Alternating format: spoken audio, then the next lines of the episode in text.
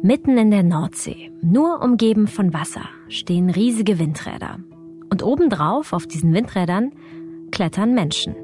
Ich gehe eine Anlage hoch, schlag meine Seile an und gehe sozusagen vorne über die Nase wieder runter und guck entweder das Blatt an, also mache Inspektionen oder mache sogar Reparaturen daran. Und das muss ich sagen, dass ich liebe es.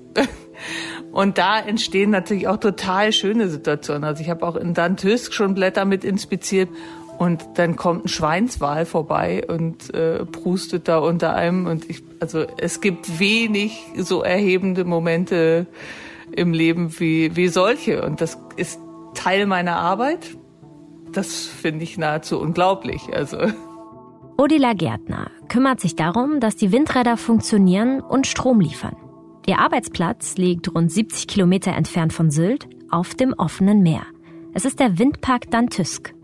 Die spektakulärste Art und Weise ist vornehmlich im Winter, wenn die Wellen zu hoch sind und mit dem Helikopter geflogen wird.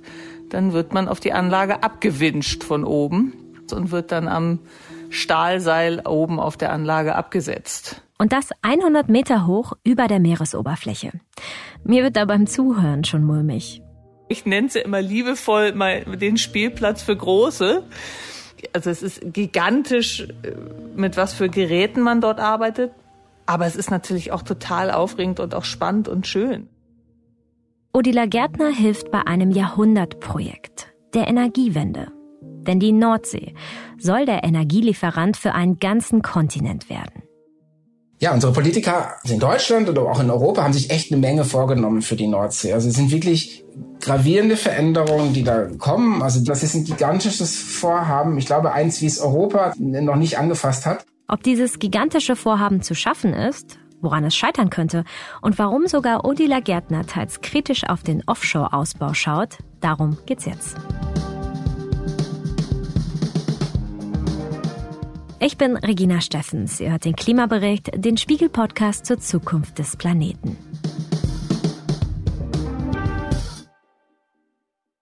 Der schwedische Energiekonzern Vattenfall hat für seinen Windpark Dantysk mitten in der Nordsee eine Plattform errichtet. Mein Kollege Klaus Hecking aus dem Spiegel Wirtschaftsressort hat sich dort umgesehen, ist mit einem Boot aufgebrochen, um Odila Gärtner in der Nordsee zu treffen wenn wir wirklich versuchen wollen, unsere diese Systeme, die wir haben, äh, einigermaßen klimafreundlich zu machen und eben vorangehen wollen und dabei den Klimawandel zu bremsen zumindest, wird uns nichts anderes übrig bleiben, als die erneuerbaren Energien nochmal massiv auszubauen und ähm, ganz besonders die Windkraft. Und hier, glaube ich, ist es offshore einfach einfacher, als es onshore ist, in Deutschland zumindest. Im April 2023 sind die letzten Atomkraftwerke vom Netz gegangen. 2028 sollen dann die letzten Kohlekraftwerke abgeschaltet werden. Damit der Strom für uns weiterfließt und das möglichst günstig, muss die Energiewende in Riesenschritten vorankommen. Und gelingen soll das mit Windenergie aus der Nordsee. Und dafür hat sich Deutschland auch Partner aus der Europäischen Union gesucht. Dafür gab es vor einigen Wochen einen extra Nordseegipfel in Ostende in Belgien. Es geht hier um einen sehr großen Aufbruch, denn die Nordsee ist der Ort, in dem wir mit den Offshore-Windparks in großem Umfang Strom produzieren können, in der großen Menge, wie wir das brauchen. Sie haben halt dann vereinbart, dass sie die, die Offshore-Windenergie in der Nordsee halt dramatisch ausbauen wollen. Also heute sind etwa 30 Gigawatt in der Nordsee äh, an Offshore-Windanlagen aufgestellt. Das entspricht etwa 30 Atomkraftwerken von der Spitzenleistung her. Und binnen nur sieben Jahren, also bis 2030, soll dieser Wert auf, von 30 auf 120 steigen. Das heißt, es soll sich vervierfachen. Das heißt letztlich, dass sich mehr oder weniger die Zahl der Offshore-Anlagen in der Nordsee vervierfachen soll. Bis 2050 soll sich der Wert gegenüber heute sogar verzehnfachen. Um sich die Masse der Windräder mal vorzustellen, hat Klaus ein ziemlich plastisches Bild gefunden. Jetzt umgerechnet, wenn man allein dieses Ziel von 2030, also was sich die Europäer da vorgenommen haben, erreichen will, dann müsste man umgerechnet etwa 10.000 Windkraftanlagen in die Nordsee reinstellen und jede über 200 Meter hoch, also jede einzelne höher als der Kölner Dom, mit Fundamenten wiegt so ein Ding ganz schnell mal eben 1000 Tonnen. Und das sind schon gewaltige Veränderungen, die man da vornimmt. 10.000 Mal den Kölner Dom im Meer. Wow. 200 Meter hoch, so hoch sind die allerneuesten Windräder. Zu sehen sind sie von der Küste aus trotzdem nicht. Sie stehen so weit draußen, dass die Erdkrümmung das verhindert. Klaus ist mit einem Schnellboot drei Stunden von Dänemark aus Richtung Windpark gefahren. Ja, und das ist dann wirklich dort die Hochsee und dann sieht man plötzlich da diese Mühlen dann am Horizont auftauchen, diese Windräder. Das ist schon irgendwie, ja, beeindruckend. Ja, dann drehen die sich und die produzieren Strom und man sieht halt auch wirklich die Kraft die dann da der Wind hat. Und ich war an einem schönen, einem der, also windarmen Sommertag dort. Ähm, ich möchte gar nicht wissen, wie das dann im Winter ist oder wenn die Herbststürme kommen, wie sich diese Dinger dann drehen und da welche Gewalten da eigentlich einwirken.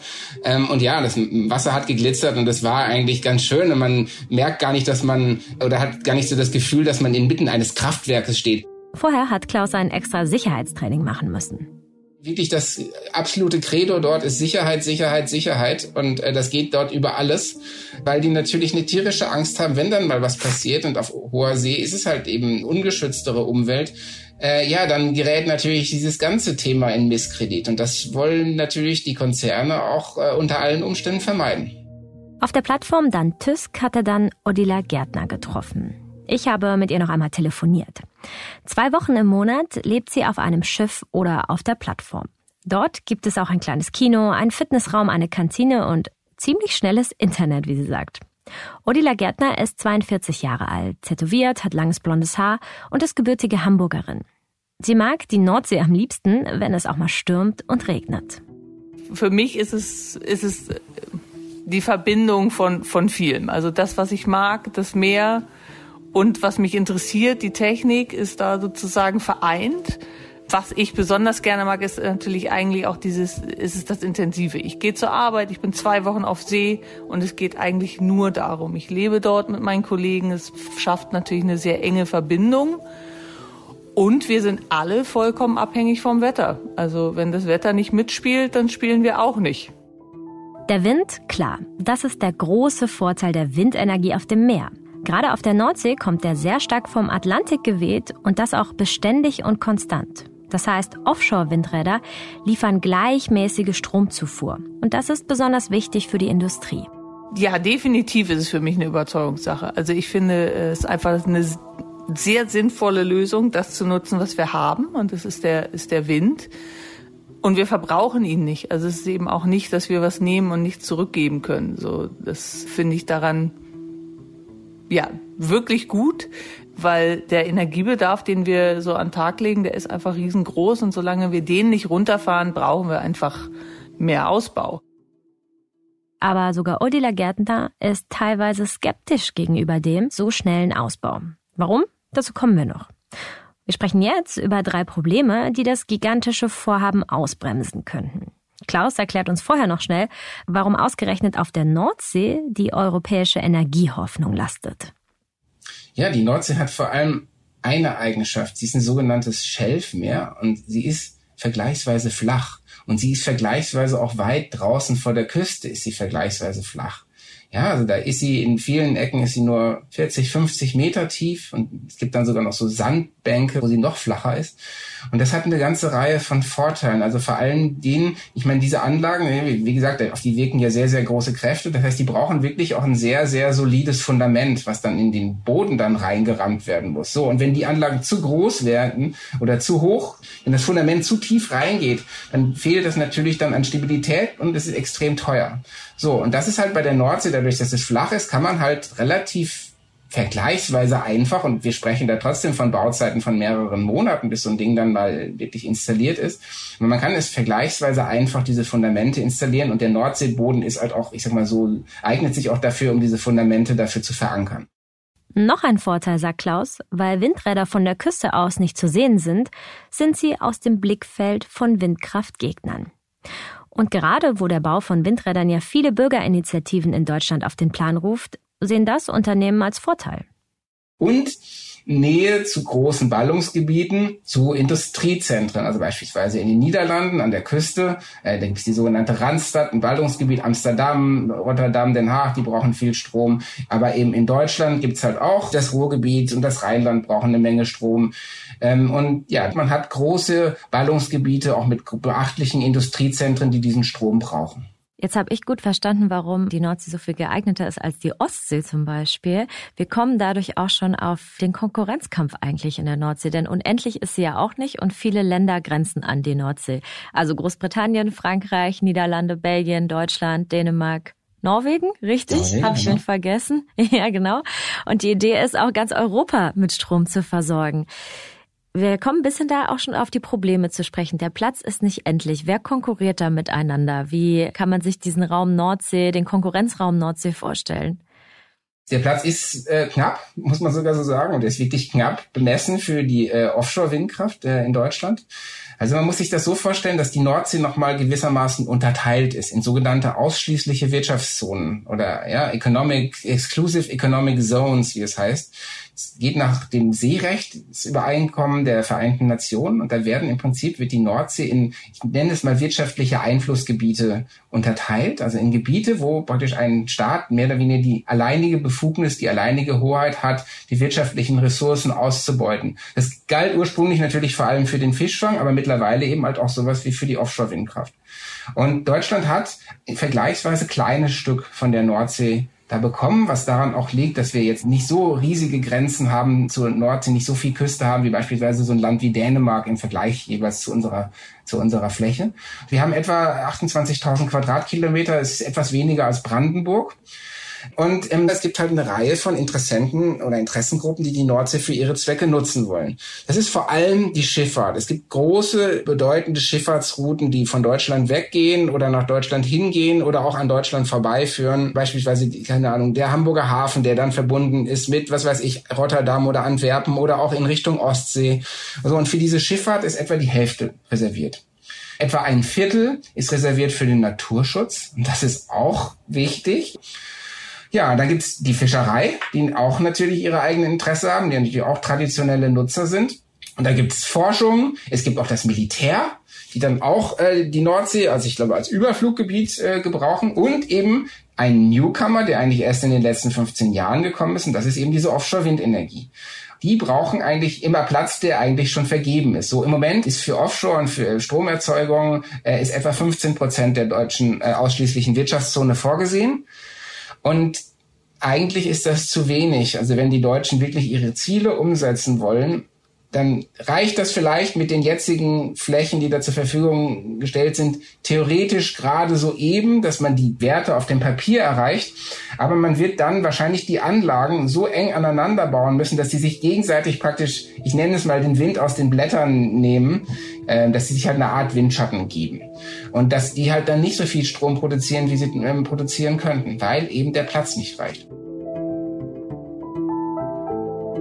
Also der Platz, das ist das Problem Nummer eins. Und dabei geht es auch um Konkurrenz unter den Anrainerstaaten. Am besten wäre es natürlich, wenn die eng zusammenarbeiten würden, wie er beim Nordseegipfel angekündigt. Aber was natürlich in Wirklichkeit passiert ist, jeder einzelne Staat versucht für sich zu optimieren und dann kann er aber vielleicht in Konflikte dann mit den anderen Staaten geraten. Das heißt, der niederländische Windpark gibt vielleicht dem deutschen Windpark zu viel Windschatten. Das ist vielleicht super für den niederländischen Windpark, so wie er da gerade aufgestellt ist. Aber im Gesamtbild könnte man mehr rausholen und könnte man das effizienter nutzen. Und das ist halt auch die große Frage, werden es die Europäer schaffen, wirklich da zusammenzuarbeiten? Ja, weil sie haben gesagt, das ist hier unser gemeinsames Projekt und das ist auch ein gemeinsames Projekt von EU-Staaten und von Großbritannien. So, wie sehr wird Großbritannien dann mit den EU-Staaten da zusammenarbeiten? Das sind alles so Fragen, die sind noch völlig ungeklärt. Und man muss sagen, also die Politiker haben da bislang was beschlossen und ich sag mal, sie haben vielleicht auch eine Wishlist aufgestellt, und gesagt, ja, wir müssen das jetzt so machen. Und sie haben dann auf dem Reißbrett was Tolles entworfen und auf dem Papier große Ziele niedergeschrieben. Und jetzt müssen sie halt zeigen, äh, ob sie das umsetzen können. Und müssen wir als Gesellschaften auch zeigen, ob wir das umsetzen können und ob wir das umsetzen wollen oder eben nicht.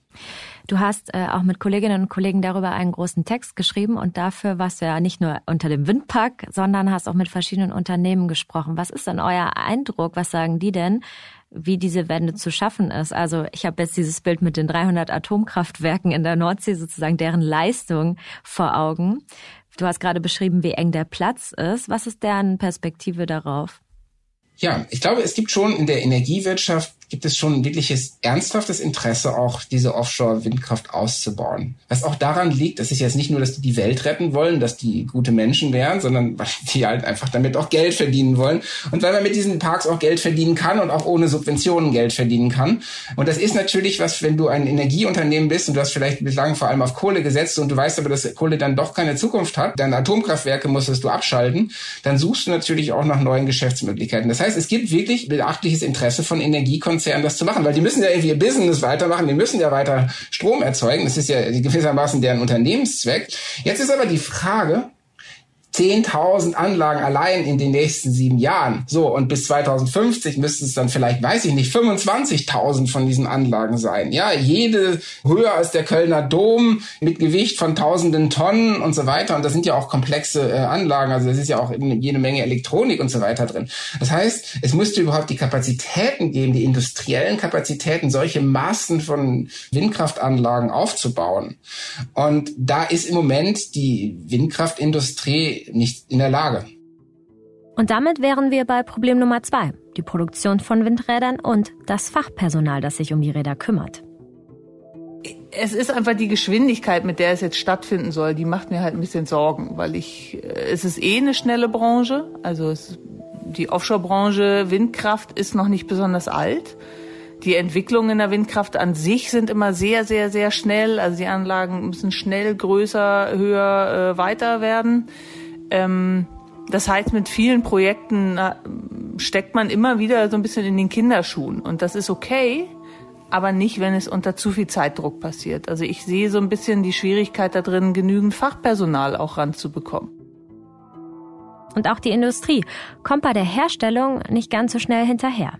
Die sind in den letzten Jahren auch ganz schön gebeutelt worden. Also zum Beispiel die äh, damalige Bundesregierung, also unter Angela Merkel, haben dann auch so mehrmals so, so, ihre, so ein Hin und Her bei der Politik gemacht. Dann wollten sie wieder mehr, dann haben sie es wieder eingebremst. Dann sind auch eine ganze Reihe von Unternehmen irgendwie äh, wirtschaftlich in die Knie gegangen sowohl Onshore-Wind, also zu Land, wie auch an der See. So, und jetzt ist die jetzige Ampelkoalition, ist natürlich auch unter dem Eindruck der Energiekrise vom letzten Jahr, ist sie schon, glaube ich, committed. Und die wollen das jetzt schon. Aber jetzt ist halt die Frage, kann so eine Industrie von sich alleine überhaupt so wachsen?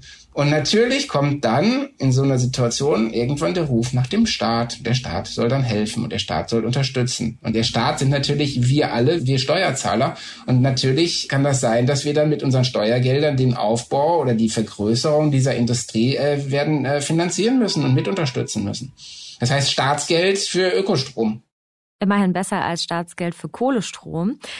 Aber das ist quasi das zweite Problem des Ausbaus, dass die Industrie, ich sag's mal, struggelt. Wo hast du das auch plastisch erlebt, dass die Produktion einfach von diese riesigen Rotorenblätter, dass die einfach hängt, dass wir längst noch nicht so schnell so viel Windräder in die Nordsee stellen können, wie wir wollten? Ja, ich war schon vor, vor Jahren mal für den Spiegel in Bremerhaven, auch eine vergleichsweise strukturschwache Stadt in der Nordsee. Da haben die Stadtväter und auch Regionalpolitiker und so wollten da so eine Art Offshore-Industriezentrum aufbauen und haben vier große Hersteller angelockt auch teilweise mit öffentlichen Geldern. Ja, und dann gab es eben dieses Hin und Her in der Politik und es gab dann auch individuelle Probleme und letztlich ist von diesen vier Herstellern, die es dann mal gab, also wirklich vier Produktionsanlagen, Produktionsbetriebe, ist äh, heute kein einziger mehr übrig geblieben. Und dann äh, es ist ja schon eine traurige Geschichte. Es gibt aber nicht nur traurige Geschichten, es gibt halt auch Sachen, also die wirklich äh, funktionieren. Also ich war beispielsweise in Esbjerg in Dänemark in einem Hafen, der ist wirklich eine kleinere oder mittelgroße Stadt mit 70.000 Einwohnern. Die waren ähm, mal ein Fischerort und waren da sehr erfolgreich. So dann schwanden die Fischbestände und dann äh, haben, wurde Öl und Gas in der dänischen Nordsee entdeckt und dann haben sie wurden sie so zum Versorgungszentrum für die Öl- und Gasindustrie. So und jetzt wandeln sie sich zum Versorgungszentrum mehr immer mehr für die Offshore-Windparks um. Also es ist ein schönes Beispiel, wie also dass auch Strukturwandel durchaus gelingen kann. Und die wollen jetzt noch eine ganze Reihe von Industriebetrieben dort auch dort ansiedeln, da in dieser Stadt Esbjerg, ähm, weil dort halt auch viel Strom an Land gelangt, den man auch nutzen kann. Also sie wollen beispielsweise, möglicherweise könnte ein Datenzentrum von Meta entstehen, also von dem Facebook-Konzern. Oder es könnte äh, eine Fabrik geben, die dann äh, was wie grünen Wasserstoff erzeugt und so weiter. Jeder zweite Nordseewindpark wird von Esberg in Dänemark aus errichtet und versorgt. Darunter auch Parks in deutschen Gewässern übrigens. Weil es gerade noch keinen deutschen Küstenort gibt, sagt Klaus, der dafür geeignet wäre. Naja, es gibt in Deutschland leider noch kein Esbjerg. Es gibt aber einen anderen Standort in Deutschland, das ist Wilhelmshaven. Äh, Wilhelmshaven eigentlich ähm, altes Marinezentrum der Bundeswehr und es gab dann halt auch eine Reihe von Unternehmen, die dann pleite gegangen sind in den vergangenen Jahrzehnten und äh, ja, eine strukturschwache Staat, der Arbeitslosenquote etwa doppelt so hoch wie im Rest von Deutschland und ja, das hat von der Energiewende bislang auch nicht groß profitiert, ähm, aber jetzt wollen sie profitieren. Vielleicht Erinnerst du dich noch, im Dezember ist da dieses erste LNG-Terminal angesiedelt worden mhm. und ähm, die wollen halt jetzt wirklich so ein richtiger Energy-Hub werden. Das heißt, sie wollen so praktisch das Drehkreuz für Deutschland werden. Dort sollen äh, Fabriken aufgebaut werden für grünen Wasserstoff, ähm, der eben aus dem Ökostrom von Offshore-Windparks äh, gewonnen wird. Ähm, und rundherum äh, sollen auch weitere Industrien angesiedelt werden, die halt sehr viel Strom oder grünen Wasserstoff brauchen. Ja, und diese strukturschwache Stadt Wilhelmshaven hofft halt jetzt auf den großen äh, Energiewende, Boom. Ob es dann gelingt, ist dann nochmal eine ganz andere Frage. Wilhelmshaven hat ganz gute Standortvoraussetzungen. Also die haben halt einen Tiefwasserhafen. Das heißt, es können auch dicke Schiffe mit, was weiß ich, sehr viel Wasserstoff in Zukunft äh, dort anlanden. Es hat einen Anschluss an Pipelines, an Stromnetze. Im Hinterland ist, sind Gasspeicher, die kann man auch dort umwandeln zu Wasserstoffspeichern. Also das hat ganz gute Standortvoraussetzungen. Aber das heißt natürlich trotzdem nicht, dass da jetzt sofort irgendwie die großen, der große Wirtschaftsboom kommt. Das Problem nur, die Industrie, die man aufbauen will, die würde bei einem Projekt in Wilhelmshaven zum Teil auf einem Naturschutzgebiet gebaut. Denn da wäre eben noch ein drittes Hindernis für die 10.000 Kölner Dom hohen Windräder in der Nordsee. Alles, was im Meer übrigens so lebt. Natur und Tierschutz. Mittlerweile gibt es ein größeres Bewusstsein dafür, was der Mensch eigentlich der Umwelt mit seinem Energiethema oder generell auch antut. Bei der Kohle damals mag das vielleicht noch anders gewesen sein. Da wurden ganze Landstriche, ja, weggebaggert. Bei der Atomkraft hat man das Müllproblem bis heute nicht so richtig gelöst und schiebt es weiter vor sich her. Windkraft ist zwar vergleichsweise sauber, aber die Anlagen müssen ja auch hergestellt und irgendwo hingestellt werden. Wir greifen extrem ein in die Natur, wenn wir Windparks aufbauen. Das ist so. Das ist wie genauso wie wenn wir neue Straßen durch den Wald ziehen oder wie auch immer. Und das finde ich sollte natürlich mit so viel äh, Obacht wie möglich. Und ähm, je mehr Unfälle geschehen, je mehr Verschmutzungen können passieren. Und das äh, finde ich, sollten wir so gut es geht vermeiden. Und das probiert man natürlich auch. Aber äh, wer zu schnell sein will, zahlt meistens drauf. Und wenn es dann auf Kosten der, der Umwelt gehen würde, ja, wäre es für mich sozusagen der falsche Weg. Der Eingriff in die Natur kann sogar positive Folgen haben. Zum Beispiel darf zwischen Windrädern nicht gefischt werden. Das heißt, Fische haben dort so, naja, eine Art Schutz. Außerdem bilden sich an den Windrädern im Wasser Korallen und Riffe. Als Beispiel für negative Auswirkungen wird oft ein Tier genannt, das Odila auch schon von oben vom Windrad mal beobachtet hat. Beispielsweise dieser Schweinswal, ne, wenn diese Fundamente reingerammt werden in den Boden, dann entsteht dabei Unterwasserschall und das kann eben das Gehör dieses, dieser Schweinswale so weit schädigen, dass sie nicht mehr jagen können und dann eben verenden müssen. Dagegen gibt es Schutzmaßnahmen. Also es wird vorher versucht, diese Schweinswale so gut wie möglich erstmal aus der gewissermaßen Gefahrenzone zu vertreiben und dann werden letztlich Schall Dämpfer unter Wasser, sogenannte Blasenschleier eingesetzt, die halt dafür sorgen, dass sich der Schall nicht so ausbreitet. Nichtsdestotrotz, wenn dann eben Zehntausende von solchen Turbinen aufgestellt werden, hat das schon Auswirkungen. Ähm, es ist wohl so, dass die Wissenschaft aber auch noch, noch nicht so weit. Was man weiß, ist, dass wenn, wenn die Strömung durch die Fundamente, äh, an den Fundamenten vorbeizieht, dann wirbelt die gewissermaßen ähm, Nährstoffe auf. Die, diese Nährstoffe ähm, schweben dann praktisch hoch an die Oberfläche und dort werden sie gegessen von sogenannten Phytoplankton. Dieses äh, Plankton breitet sich dann aus und es wächst dann sehr, sehr stark heran und frisst praktisch alle Nährstoffe da oben auf. Und so lange, bis es dann irgendwann in dem Sommer dann abstirbt. So, und das heißt, was die Forscher wissen, ist, es wird viel mehr von diesem Plankton dann entstehen in den Sommern.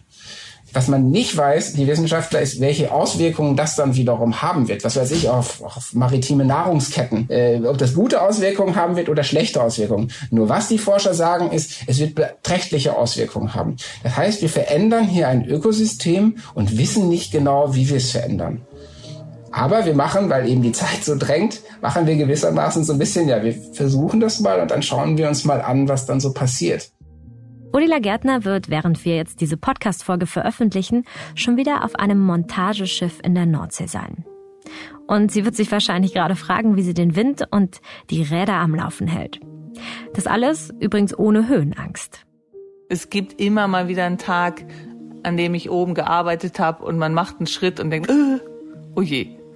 Aber es ist halt die, die, die gesunde und natürliche Angst. Also es ist dann ja auch ganz viel, das, äh, was man mit dem Intellekt und seinem Kopf klären kann. Es ist dasselbe im Seil. Es ist, äh, natürlich sagt einem der Körper ab und an mal Entschuldigung, äh, das soll so nicht.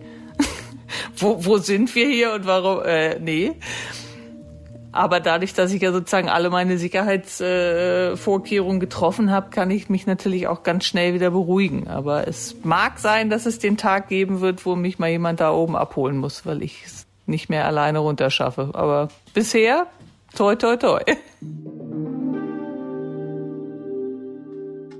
Das war eine Folge vom Klimabericht, dem Spiegel-Podcast zur Zukunft des Planeten. Klaus und seine Kolleginnen und Kollegen aus dem Spiegel Wirtschaftsressort haben über die ganze Thematik der Nordsee übrigens einen langen Text geschrieben, den ihr bei spiegel.de lesen könnt. Darum geht es unter anderem auch um den Ausbau von Wasserstofffabriken. Ich bedanke mich diese Woche bei Klaus Hecking und bei Ole Reismann sowie bei Philipp Fackler, der den Podcast produziert hat und die Musik komponiert hat. Ich bin Regina Steffens und nächste Woche wird mich hier meine Kollegin Yasemin Yüksel vertreten. Mit ihr werden wir dann über das Meer fliegen. Mehr verrate ich nicht. Bis dahin.